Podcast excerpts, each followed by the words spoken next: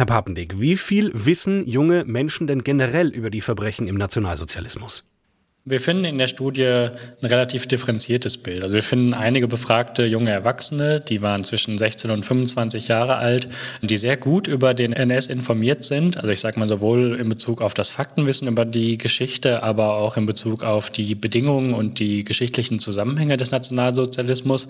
Aber wir finden sehr viel oder sehr häufig auch Wissenslücken.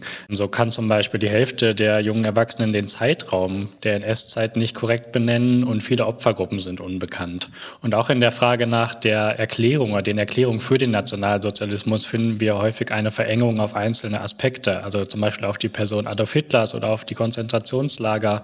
Aber es gibt relativ wenig Verständnis über die historischen Zusammenhänge oder die Rolle von Ideologie oder der deutschen Bevölkerung. Also ich sag mal, wenn es um die Details geht und wirklich das Grundverständnis für den Nationalsozialismus, dann finden wir leider auch Wissenslücken. Woran liegt das denn genau? Wird das in der Schule einfach nicht detailliert genug gelehrt? Naja, da können wir nur spekulieren. Also ich sag mal, wir bekommen jetzt am Ende natürlich raus, was die Erinnerungskultur bei jungen Erwachsenen hinterlassen hat. Und das kann Schulbildung bedeuten, das können Gedenkstättenbesuche bedeuten. Ähm, ich sag mal, das ist das, was sich besonders verfängt. Wir haben auch mal nachgefragt, was das erste Bild ist, das den jungen Erwachsenen in Erinnerung kommt, wenn sie überhaupt an die NS-Zeit denken. Und das ist schon sehr verengt, zum Teil auch auf die Person Hitler. Und Hitler wird häufig auch als die eine zentrale handelnde Person wahrgenommen. Also ich glaube schon, dass es vielleicht bestimmte Aspekte sind, die da besonders in den Vordergrund gerückt werden und sich dann auch bei den jungen Erwachsenen verfangen, während andere Aspekte, die vielleicht auch komplexer sind, wie gesellschaftliche Bedingungen, vielleicht unterrepräsentiert sind. Aber wenn man sich mal anguckt, mit was junge Menschen im Moment so im Alltag zu tun haben, sind das natürlich auch häufig soziale Medien, da geht es häufig um Personen. Also ist es doch eigentlich ein relativ normaler Rückschluss, dass sie dann sagen, okay, wir verbinden mit einer bestimmten Zeit auch eine bestimmte Person. Und vielleicht ist es ja auch ganz okay, weil man muss natürlich nicht nach der Schule alles über die NS-Zeit wissen, aber es ist ja richtig, zumindest zu wissen oder im Kopf zu haben, dass es diese Zeit gab. Man kann ja auch später noch weiter darüber sich informieren. Das stimmt. Also ich würde auch sagen, das ist gar kein Makel. Also natürlich ist es wichtig, ähm, diese bestimmten Aspekte, um diese zu wissen und auch diesen Eindruck zu haben. Aber ich sag mal, wenn wir über Geschichte und Erinnerungskultur sprechen und die NS-Geschichte, dann sprechen wir ja häufig von einem möglichen Lernen aus der Geschichte. Mhm. Und so diese Idealvorstellung, wenn wir uns mit der Geschichte befassen und die Geschichte verstehen, dann sind wir auch gewappnet für die Gegenwart und für, ich sag mal, so Dinge wie Themen äh, wie Ausgrenzung und Diskriminierung in der heutigen Gesellschaft. Und ich glaube, dafür ist es dann doch entscheidend, eben mehr als, ich sag mal, die zentralen Bilder und Fakten zu kennen, sondern auch ein gesellschaftliches Verständnis von den Bedingungen des Nationalsozialismus zu haben. Und da können soziale Medien und auch, ähm, ich sage mal, prägnante Bilder ein guter Einstieg sein, um sich für das Thema zu interessieren. Aber ich glaube, der Anspruch, vor allem in Deutschland, ist schon der eines größeren Verständnisses für die Zusammenhänge. Und da darf dann eben Erinnerungskultur auch nicht enden. Haben Sie denn herausgefunden, ob junge Menschen darüber auch gerne mehr wissen wollen?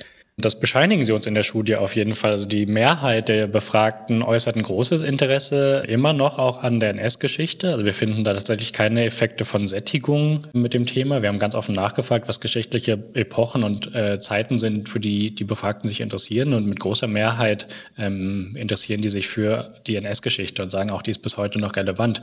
Und also junge Erwachsene empfinden das Thema auch noch als relevanter oder bedeutsamer als vergleichbare Befragte aus der Allgemeinbevölkerung. Also wir machen die Studien ja seit einigen Jahren und da finden wir, dass junge Erwachsene sogar ein größeres Interesse äußern und die möchten mehr wissen über die Zeit. Und wir haben auch ganz offen gefragt, ich sag mal, was die offenen Fragen sind, die sie selbst beschäftigen und worüber genau sie gern mehr wissen würden. Und da sagen die Befragten tatsächlich auch sehr explizit, dass sie vor allem die Rolle von Bevölkerung und Gesellschaft gern besser verstehen würden und wie Entwicklungen und Verbrechen wie die während der NS-Zeit überhaupt überhaupt ermöglicht und zugelassen werden können.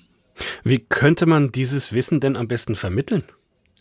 Ähm, ich glaube, da macht es am meisten Sinn, junge Erwachsene ernst zu nehmen und sich an ihren Bedarfen und Interessen zu orientieren und nicht irgendwas ich sag mal, sich zusammen zu überlegen, wie die sich damit beschäftigen sollten, sondern ich glaube, die können das sehr gut selbst einschätzen. Ähm, da geht es, glaube ich, zum einen darum, die Themen ernst zu nehmen, die die interessieren. Also ich sage mal zum Beispiel die gesellschaftlichen Bedingungen, auch wenn das ein komplexes Thema ist. Und wir haben in der Studie auch ganz offen nachgefragt, was ihnen am wichtigsten ist, wenn sie sich mit dem Thema NS-Geschichte befassen. Und das Allerwichtigste für junge Erwachsene ist es, tatsächlich ganz konkret neues Faktenwissen zu lernen, dann reale Orte besuchen zu können, an denen die Geschichte sich ereignet hat und auch, dass inhaltliche Bezüge zur Gegenwart hergestellt werden, also zum Themen wie historischen Kontinuitäten und unterhalten zu werden, sage ich mal im weiteren Sinne, spielt für junge Erwachsene eigentlich eine untergeordnete Rolle. Und wir haben auch nachgefragt, was für sie bisher die wichtigste oder sinnvollste Auseinandersetzung mit der NS-Geschichte war. Und auch da werden soziale Medien eigentlich kaum genannt, sondern die sagen vor allem, dass neben Gedenkstättenbesuchen und dem Schulunterricht Dokumentation die wichtigste Quelle für sie war. Also ich glaube, das ist der Wunsch von jungen Erwachsenen an Erinnerungskultur und Bildung. Sie haben sich auch der Frage gewidmet, ob der russische Krieg gegen die Ukraine einen Einfluss auf die Auseinandersetzung mit Geschichte hat. Was ist dabei herausgekommen?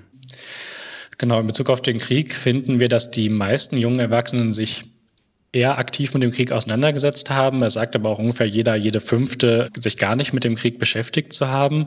Und wir finden in der Studie selbst, dass die Auseinandersetzung mit dem Ukraine-Krieg aber nicht zu einer stärkeren Auseinandersetzung mit der Geschichte geführt hat. Und die Befragten sehen in der Mehrheit auch keinen direkten Zusammenhang, ich sage mal, zwischen der deutsch-ukrainischen Geschichte und einer möglichen besonderen Verantwortung Deutschlands heute der Ukraine gegenüber. Also dieser geschichtliche Zusammenhang ist unter jungen Erwachsenen eher wenig präsent.